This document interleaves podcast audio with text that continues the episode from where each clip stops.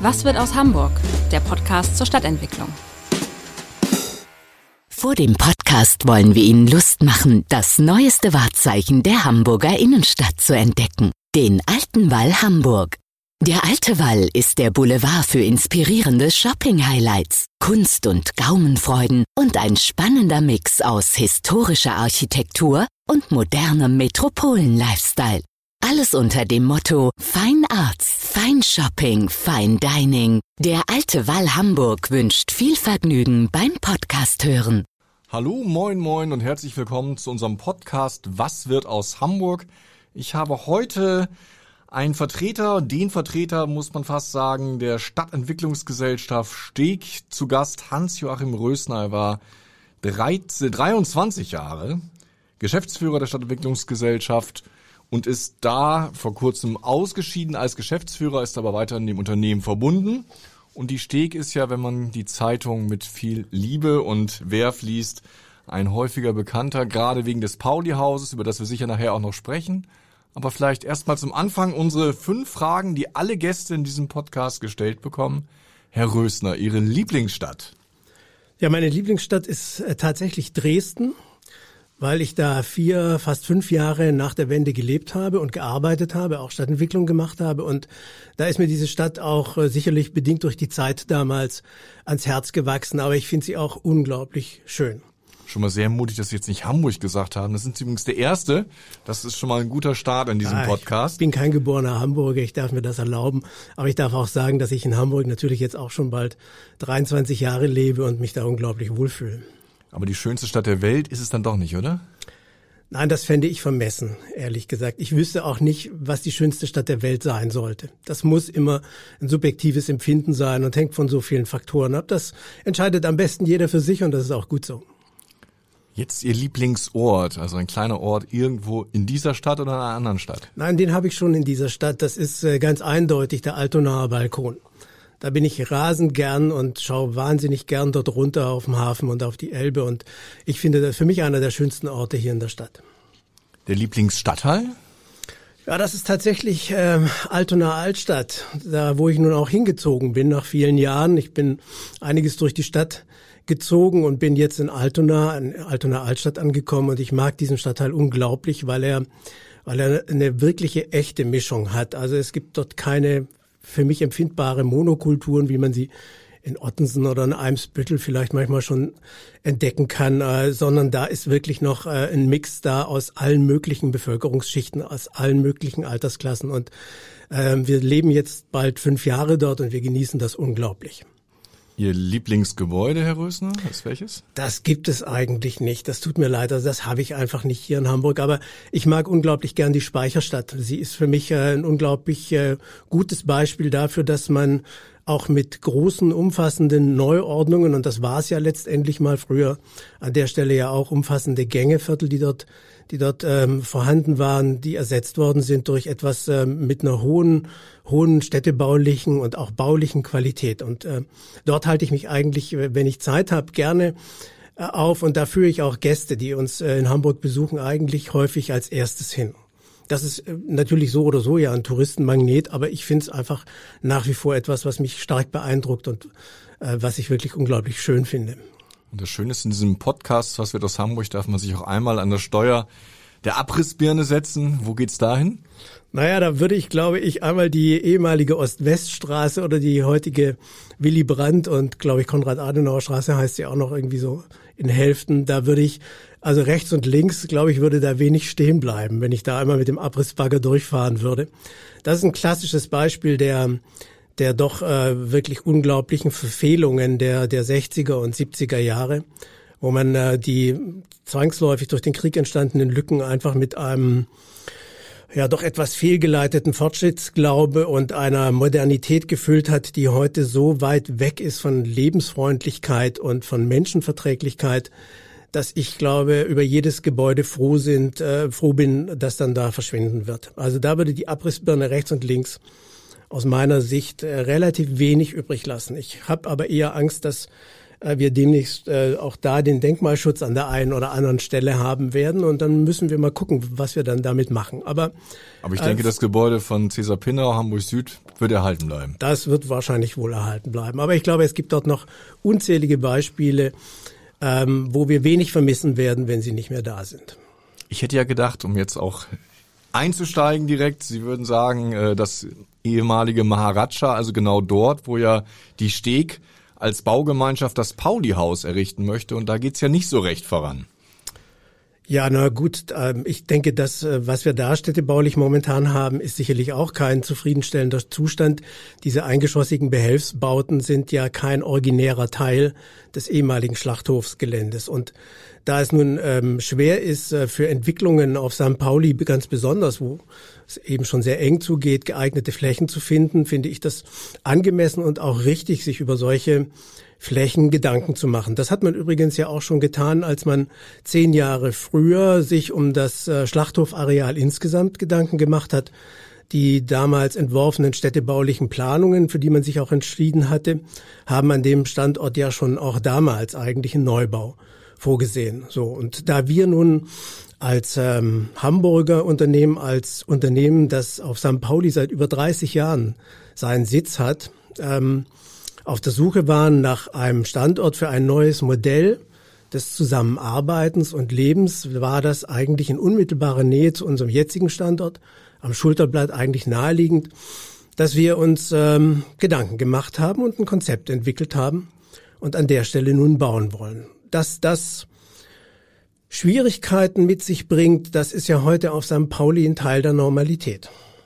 Gut, die Kritiker sagen, es ist einfach zu groß, zu wuchtig, zu opulent an der Stelle? Ja, dazu kann man eigentlich nur sagen, wir haben uns natürlich eigentlich an die üblichen Vorgehensweisen da gehalten. Das heißt, wir haben sehr frühzeitig ähm, mit sage ich, verschiedenen Modellen äh, auch die Öffentlichkeit informiert. Das heißt, wir haben einen, einen Wettbewerb unter Leitung des Oberbaudirektors durchgeführt über eine mögliche Bebauung an diesem Standort. Und unter fünf verschiedenen Varianten, die zur Auswahl standen, hat ein Gremium, zu dem auch Vertreter des Stadtteils gehörten, zu dem Vertreter aus Verwaltung und Politik, unter Leitung des Oberbaudirektors hat dieses Objekt ausgewählt. Und ich glaube, dass es auch eine gute Wahl ist, weil wir sehr wohl der Meinung sind, trotz aller Kritik, dass das äh, weder zu groß ist noch zu mächtig, sondern städtebaulich an dieser Stelle durchaus angemessen erscheint. Wir nehmen ja im Wesentlichen die Höhe der gegenüberliegenden Bebauung auf. Ich glaube, wir sind etwa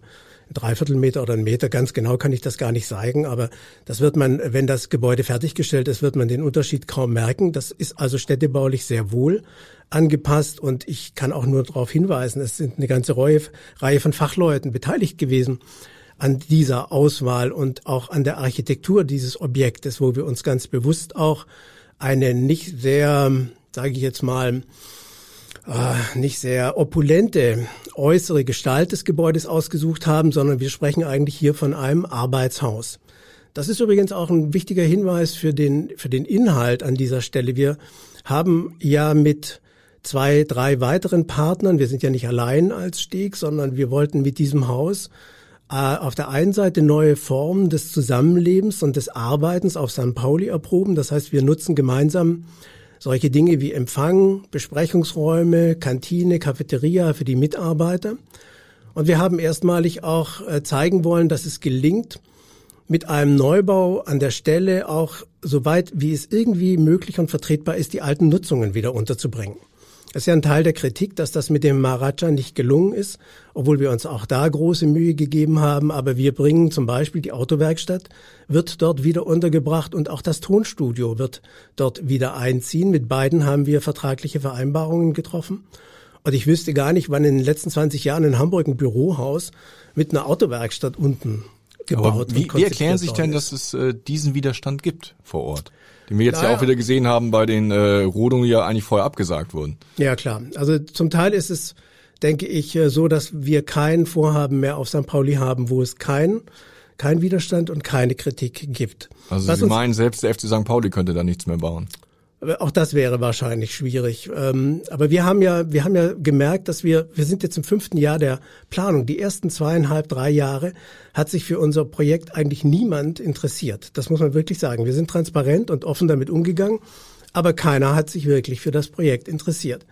Alle haben damals, äh, waren schwer beschäftigt mit dem grünen Bunker, der jetzt gebaut wird. Und als das Thema offensichtlich durch war, hat man äh, vielleicht einen neuen Gegenstand gebraucht, an dem man sich reiben kann und an dem man ja auch seine eigenen Ansprüche formulieren kann. Aber ähm, ich habe das auch mal in einem anderen Zusammenhang so formuliert, dass man da doch eigentlich den falschen Baum anwählt, weil wir sind nicht irgendwelche fremden äh, Investoren, die aus dem Ausland kommen oder eine irgendwie gesichtslose Investmentgesellschaft, die dort baut, sondern wir sind Firmen aus Hamburg, aus St. Pauli, die dort für ihre 450 Mitarbeiter werden das insgesamt sein, einen neuen Standort suchen. Und äh, einen weiteren Aspekt, den ich dabei erwähnen möchte, ist, dass wir ja auch versuchen, rauszukommen aus dieser Klemme, dass man äh, in einer Abhängigkeit im Bürostandort von einem fremden Eigentümer sich befindet. So wie die Baugemeinschaften das eben ja im Wohnbereich auch versuchen, wollten wir es jetzt im gewerblichen Bereich eben auch mal machen. Ähm, ein schönes Beispiel oder ich, ich ziehe mal eine Schleife. Na? Wir sitzen im Schulterblatt seit jetzt bald 30 Jahren.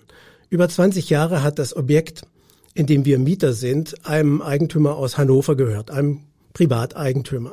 Mit dem sind wir eigentlich ganz prima klargekommen als Mieter, weil es da noch diese persönliche Verhaftung zu dem oder diesem persönlichen Bezug zum Eigentum gab. Danach hat jetzt in den letzten zehn Jahren viermal der Eigentümer gewechselt. Immer irgendwelche namenlose Investmentgesellschaften haben das Objekt übernommen. Und seitdem geht der Mietpreis steil nach oben.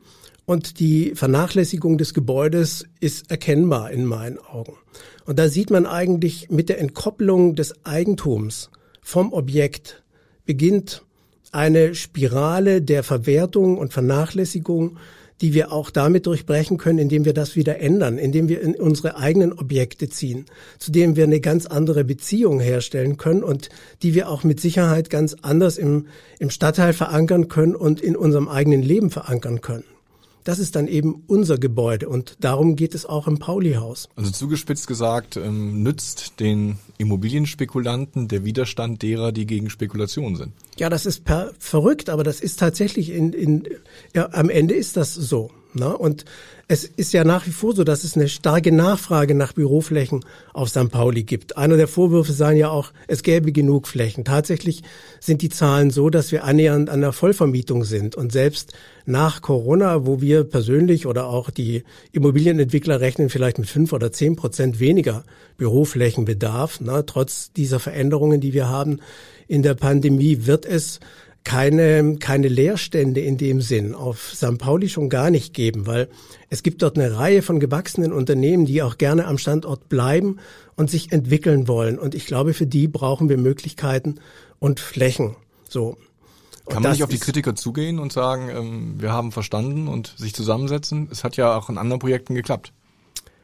Tatsächlich haben wir das versucht und äh, wir sind ja auch mit diesem Projekt frühzeitig auch in die Stadtteilbeiräte gegangen und haben da das Projekt vorgestellt. Allerdings, man muss auch Folgendes sagen. Das ist vielleicht ein grundsätzliches Thema. Wenn man auf ähm, Kritiker oder Interessenten zugeht und das Thema der Beteiligung und der Mitsprache anreißt, dann muss man sehen, worum geht es denn eigentlich? Wo kann man denn Mitsprache tatsächlich äh, möglich machen. Nehmen wir mal, weil wir so schön am Beispiel waren, das Pauli-Haus.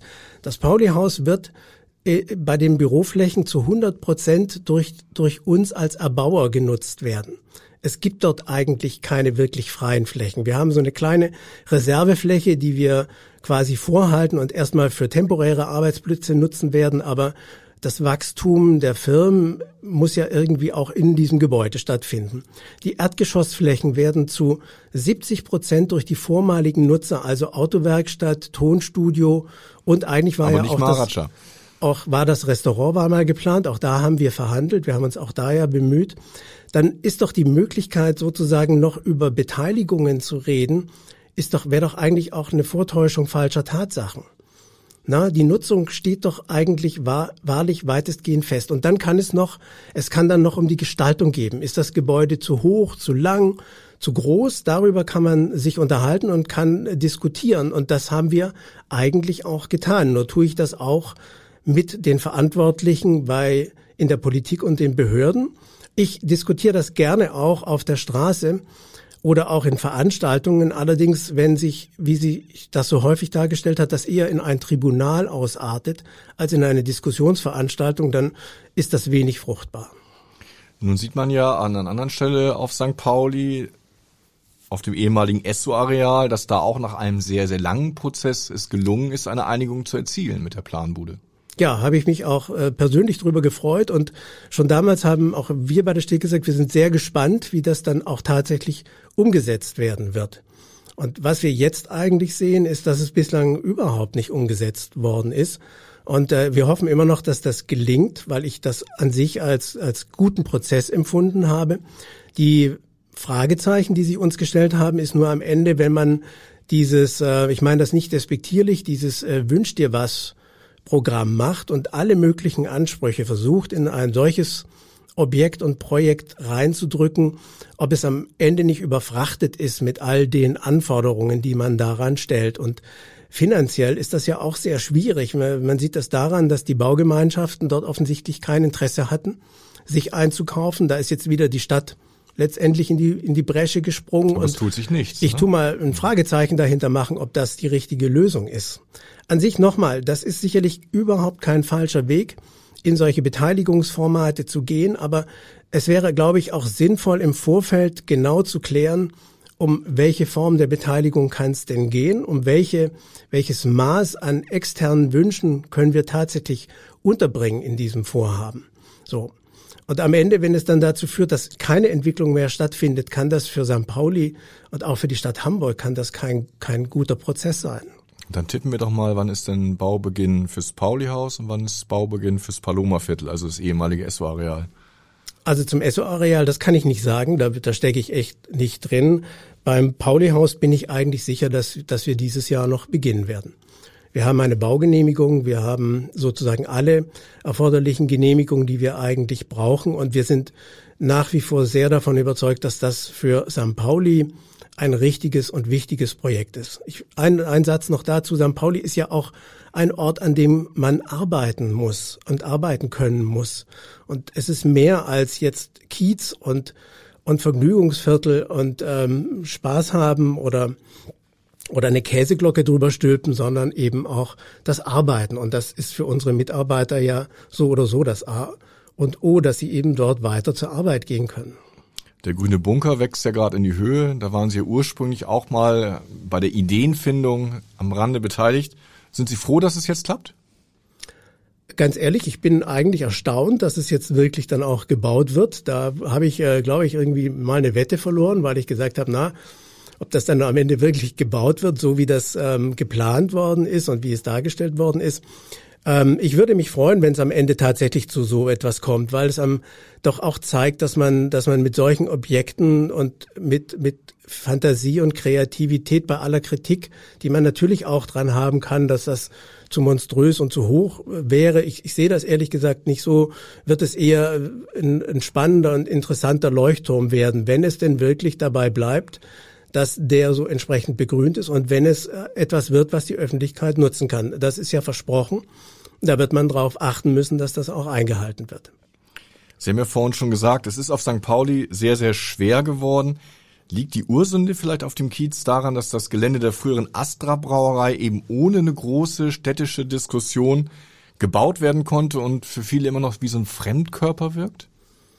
Ja, ich könnte mir vorstellen, dass man das hätte besser machen können. Aber ich glaube, wir haben zwischenzeitlich ja auch da, dazugelernt, dass man heute in viel stärkerem Maße in öffentliche Prozesse hineingeht. Aber auch da möchte ich wieder davor warnen, und da spricht vielleicht auch ein bisschen der Politologe aus mir, der das ja auch gelernt hat, wenn man mit zu vielen Versprechungen, was Beteiligung angeht, in solche Prozesse geht, dann gehen sie, glaube ich, aus meiner Sicht auch in die falsche Richtung, weil wir müssen klar machen, wo eigentlich, in, in welcher Form kann Beteiligung wirklich stattfinden, um am Ende nicht nur zusätzliche Enttäuschungen zu provozieren. Das kann nämlich dann auch passieren. In dem Fall, glaube ich, wäre es gut gewesen, man hätte stärker Stimmen von außen mit einbezogen und weniger sozusagen nur wirtschaftliche Aspekte gesehen. Für mich ist das ein, ein Quartier, das stark wirtschaftlich geprägt ist und wenig sozusagen ähm, Bezug nimmt auf das, was drumherum ist und was Wenig Anwohner Pauli, eben ja. brauchen. Ja, wir haben das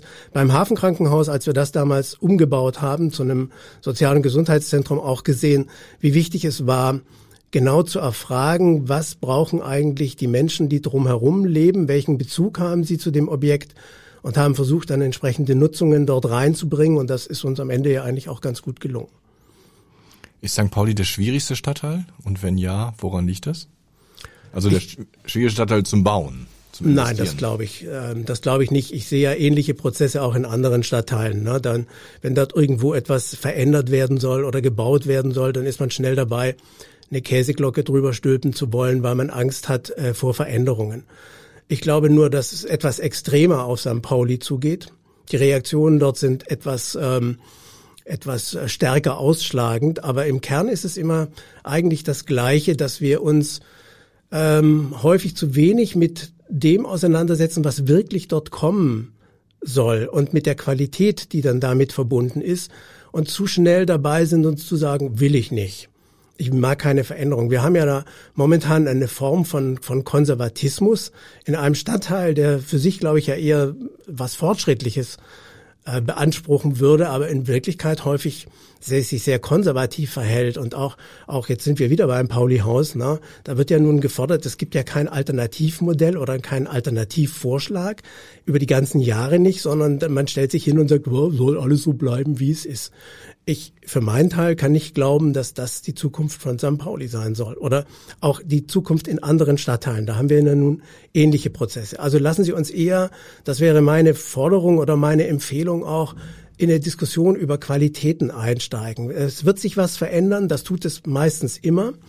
Und dann lieber schauen, wer hat was davon, wie sieht das eigentlich aus, können wir, können wir nicht auch was verbessern in dem Zusammenhang äh, und, und eher eine positive Sichtweise auf Veränderungen gewinnen. Mhm. Dann gehen wir mal weg aus St. Pauli, gar nicht so weit weg, gehen wir mal ins Gängeviertel. Da sind Sie ja auch involviert, ist auch nicht ganz unproblematisch. Hat die Steg so ein bisschen so ein Fable für Problemfälle? Da, da ist ja so ein leicht sarkastischer Unterton drin. Ne? Also ich hatte das, ich hatte das wirkliche Glück und auch Vergnügen. Ich kann das, ich muss das so sagen, dass ich das ja zehn Jahre auch unmittelbar und direkt betreuen durfte, das Gängeviertel. Nein, ich glaube, das Gängeviertel ist, ist wirklich ein gutes Beispiel für eine gelungene Transformation und auch für eine gelungene Reparatur einer, einer ehemals falschen Entwicklung. Der Verkauf dieser letzten Bestände auch an Investorengruppe waren Fehler, das hat die Stadt auch erkannt, hat das rückgängig gemacht. Man kann ja aus Fehlern auch lernen. Das finde ich eigentlich ganz gut. Und sie hat dann am Ende, glaube ich, mit der Gängeviertel-Initiative, und die kann den Erfolg für sich reklamieren, nicht die Steg. Wir sind da nur sozusagen organisatorisches Beiwerk. Aber, aber das, was da heute eben entsteht und immer noch entsteht, wird auch noch eine ganze Weile dauern. Das ist, glaube ich, ein gelungenes, wenn vielleicht auch am Ende kostspieliges, aber das ist eben auch an den ursprünglichen Fehlern gelegen aber doch äh, für die Stadt ein unglaublich sinnvoller, äh, sinnvolles Beispiel für eine, für eine gute Transformation eines Problems in die Zukunft mit einem positiven Ausgang. So, und wir als Steg wir stehen ja immer zur Verfügung, wenn es sozusagen da organisatorisch etwas zu lösen gilt, wenn man Konflikte in eine zukunftsgerichtete Bahn bringen möchte. Das Hafenkrankenhaus hat das gezeigt, das, äh, das Gängeviertel vielleicht. Äh, wir, wir kümmern uns jetzt gerade um ähm, den jüdischen Tempel in der Polstraße, sind wir dabei, uns Gedanken zu machen, wie wir da die unterschiedlichen ähm, Nutzungen und Interessen irgendwie zu einem gemeinsamen Konzept bringen können um äh, insgesamt am Ende für die Objekte, für die Leute, die dort zu tun haben, die drumherum leben, aber auch für die Stadt insgesamt von Nutzen zu sein. Die Steg ist ja vor gut 30 Jahren 89 als städtische Gesellschaft gegründet worden. Eigentlich ursprünglich auch um Sanierungsgebiete und Altbauinstandsetzungen zu organisieren. Und es ging ja auch relativ turbulent los. Ich habe irgendwie gehört, noch bevor alle Mitarbeiter Schreibtische hatten, gab es schon die erste Bürobesetzung. Herr Röster, muss man eigentlich Troubleshooter sein, wenn es um Stadtentwicklung geht? Ja, man muss zumindestens ähm, ein dickes Fell haben und nicht allzu schnell beleidigt sein. Das, glaube ich, braucht man schon. Und wenn man seine Arbeit gut macht, dann kriegt man manchmal Kritik von allen möglichen Seiten. Manchmal kriegt man auch Lob von allen möglichen Seiten, manchmal sogar Lob von Seiten, wo man es gar nicht haben möchte. Aber man muss äh, sozusagen in der Lage sein, bei all dem einen eigenen Standpunkt zu haben und den dann auch wirklich vertreten und durchsetzen. Das haben wir, glaube ich, auch gezeigt ähm, als städtische Gesellschaft. Wir waren ja bis 2003 eine städtische Gesellschaft. Auch da sind wir häufig in Konflikt, im inhaltlichen Konflikt mit der Stadt gegangen. Und das war, glaube ich, am Ende auch immer ganz erfolgreich, weil wir eben versuchten, auf sachlicher Basis die richtigen Entscheidungen zu treffen. Das tun wir bis heute. Und deswegen vertraut uns die Stadt eigentlich auch bis heute häufiger problematische Dinge an, weil sie wissen, dass wir ihnen manchmal auch einen kritischen Rat geben und zu sagen, ja, komm, das ist vielleicht ein bisschen teurer oder das ist, habt ihr euch anders vorgestellt, aber macht das mal lieber so oder so, weil dann kommen wir besser klar, alle zusammen besser klar. Und wenn man das merkt, dass das erfolgreich ist und es war an sehr vielen Stellen erfolgreich, nicht immer, auch wir scheitern ab und zu mal, aber die meisten Dinge haben wir doch sehr erfolgreich bewältigt, ähm, dann vertraut man sich und ähm, dann kann man auch die Arbeit auf dieser Basis weiter fortsetzen. Manche werden sagen, dieser Erfolg, von dem Sie sprechen, Stichwort auch Altona, Altstadt zum Beispiel, Ottensen, ist natürlich auch äh, erkauft mit einer massiven Gentrifizierung. Ja, zum Teil ist das auch richtig. Zum Teil ist ähm, so eine Gentrifizierung ja auch oder ist ja auch manchmal sogar erwünscht. Wenn ich jetzt an ähm, Bereiche von Wilhelmsburg denke oder auch von der Vettel, da glaube ich, würde, würden einige Stadtteile oder Teile dieser dieser Bezirke eine gewisse Gentrifizierung ganz gut vertragen, dass wir nämlich da eine bessere Durchmischung der Bevölkerung hinbekommen. In einigen Bereichen ist sie sicherlich auch weit übers Ziel hinausgeschossen. Da gebe ich den Kritikern auch recht. Das ist aber auch manchmal nur begrenzt zu steuern. So, die Eingriffe, die wir haben, auch im Eigentumsrecht sind ja zu meinem großen Bedauern übrigens, dass nach 30 Jahren Berufstätigkeit im Bereich der Stadterneuerung und Quartiersentwicklung sind diese Möglichkeiten, steuernd auf Eigentumsrechte einzuwirken, leider, leider viel zu gering.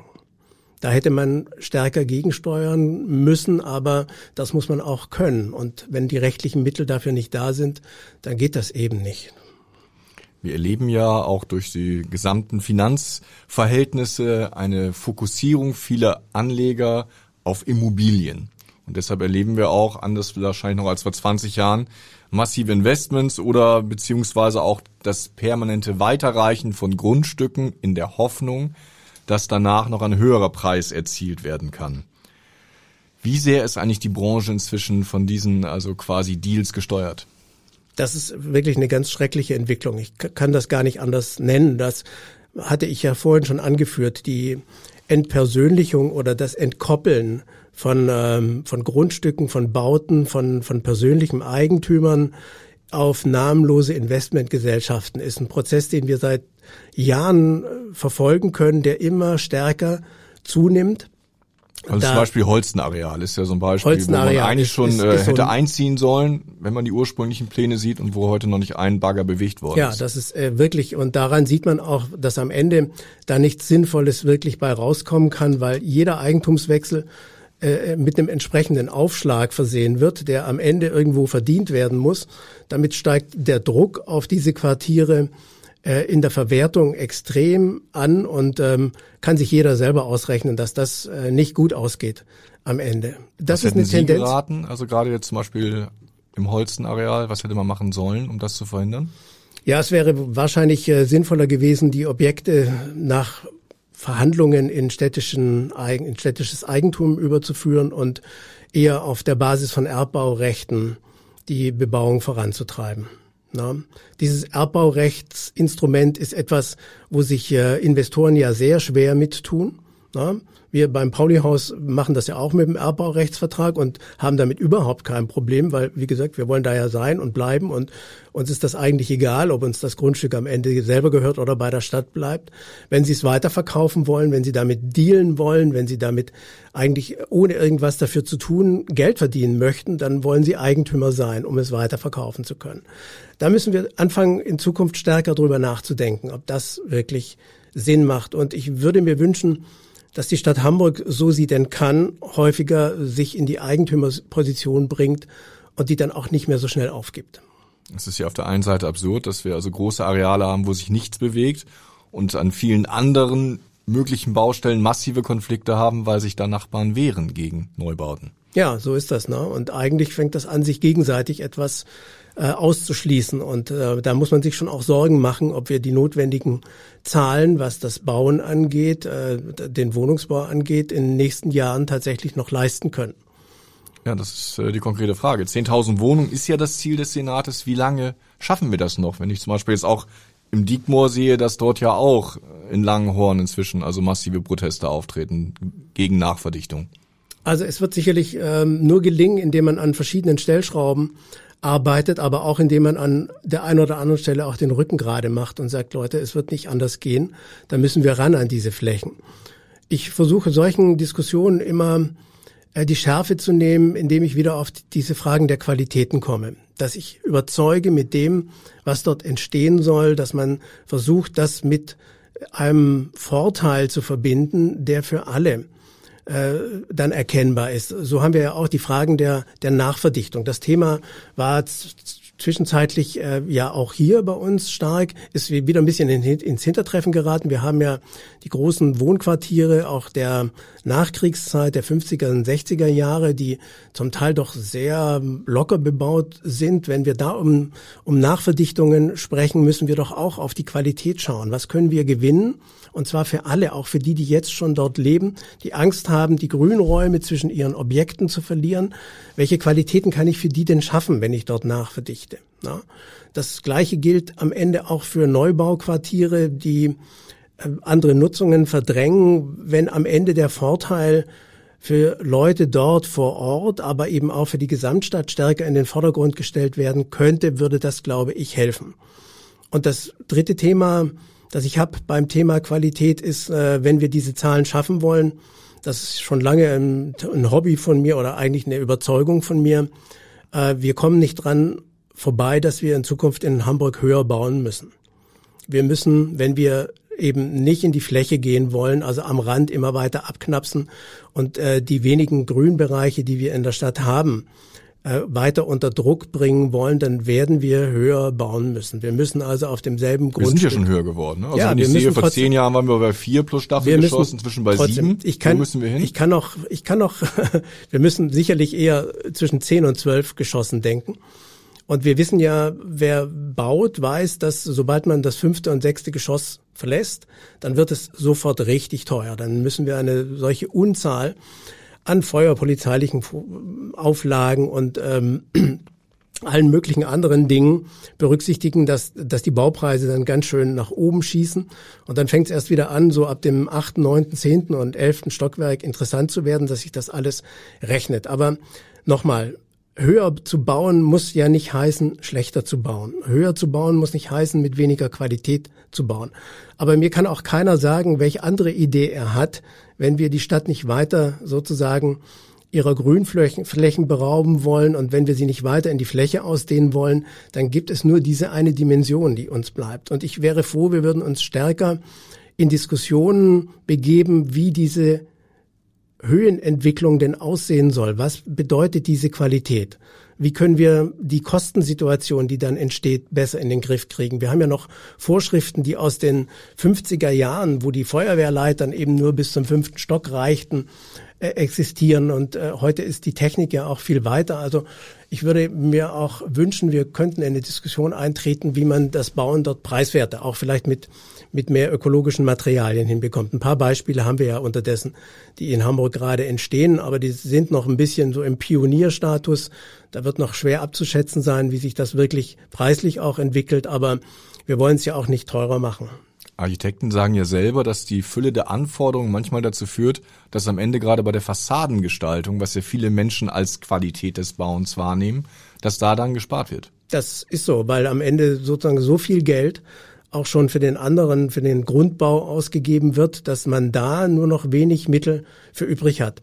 Aber da bin ich auch wieder an dem einen Thema, das ich vorhin schon hatte. Wenn Sie einen privaten Eigentümer haben oder einen, der mit dem Gebäude eine direkte Beziehung hat, also in seinem Bestand belässt und, und einen Bezug hat zu seinem Gebäude, der wird auch immer danach schauen, dass er selber stolz vor seinem Gebäude stehen kann. Wenn Ihr Gebäude einer Investmentgesellschaft in London oder in Dubai oder in Singapur gehört, dann ist denen das völlig egal, wie das Ding aussieht. Hauptsache, es liefert die Zahlen ja, und, und bringt den Profit. Und da gibt es nochmal, da muss es auch einen Imagewandel geben. So, früher hat man, ich will nicht immer die, die alten Zeiten verherrlichen, aber da war das so, dass durch diese Anbindung eines Objektes an einen persönlichen Bezug auch sozusagen die Architektur gewonnen hatte. So, man war stolz auf sein Gebäude. Das sollte auch schön sein. Das kann man auch äh, im gewerblichen wie im Wohnbereich kann man das, äh, sollte man das stärker unterstützen. Herr Rösner, kommen wir zum Ende. Die gute Fee kommt vorbei und sagt, Sie hätten drei Wünsche frei für die Entwicklung der Stadt, vielleicht auch für die Steg. Was wären das für Wünsche? Uff, ich bin so schlecht im Wünschen. Also ich würde mir, was ich schon gesagt hatte, eigentlich wünschen, dass wir stärker über, über Qualitäten reden, über Inhalte und über Qualitäten und weniger, weniger so eine, so eine grundnegative Stimmung zu Veränderungen haben.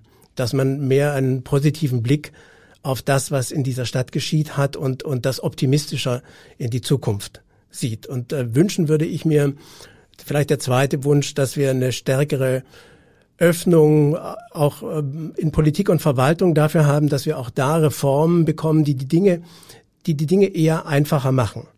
So, ich, ich habe vieles, viel Verständnis. Ich habe ja nur selber 30 Jahre lang sozusagen im Baugewerbe gearbeitet für die verschiedenen Anforderungen, die ähm, der Umweltschutz, die die Sicherheit äh, und und so weiter alle an Gebäuden stellen. Aber in der Summe zusammen äh, erwürgen sie einen fast am Ende. So und in die Diskussion zu kommen das wäre ein Wunsch, wo können wir Dinge auch einfacher machen?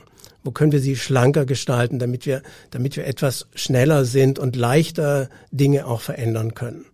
Ja, und der dritte Wunsch wäre, ähm, ach nee, mir fällt kein dritter ein.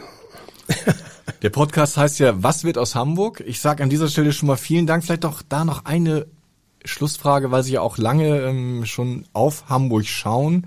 Wenn ich mir alte Bilder angucke aus den 80er Jahren, hat sich ja Hamburg seitdem enorm positiv entwickelt. Werden wir das in 30 Jahren auch noch sagen oder drohen aufgrund der Verdichtung, aufgrund der Qualitätseinbußen beim Bauen, dass wir vor 30 Jahren sagen, oh Gott, was ist aus Hamburg geworden?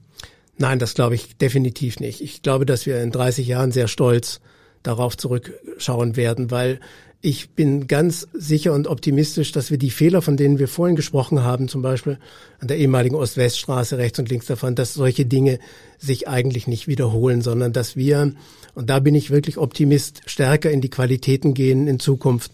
Und deswegen werden wir da einen, einen sehr wohlwollenden Blick zurückhaben. Ja, vielen Dank, Herr Rösner. Schön, dass Sie heute hier zu Gast waren. Sehr gerne. Und wir werden auch die weitere Geschichte um das Pauli-Haus mit großem Interesse verfolgen. Weitere Podcasts vom Hamburger Abendblatt finden Sie auf abendblatt.de slash podcast.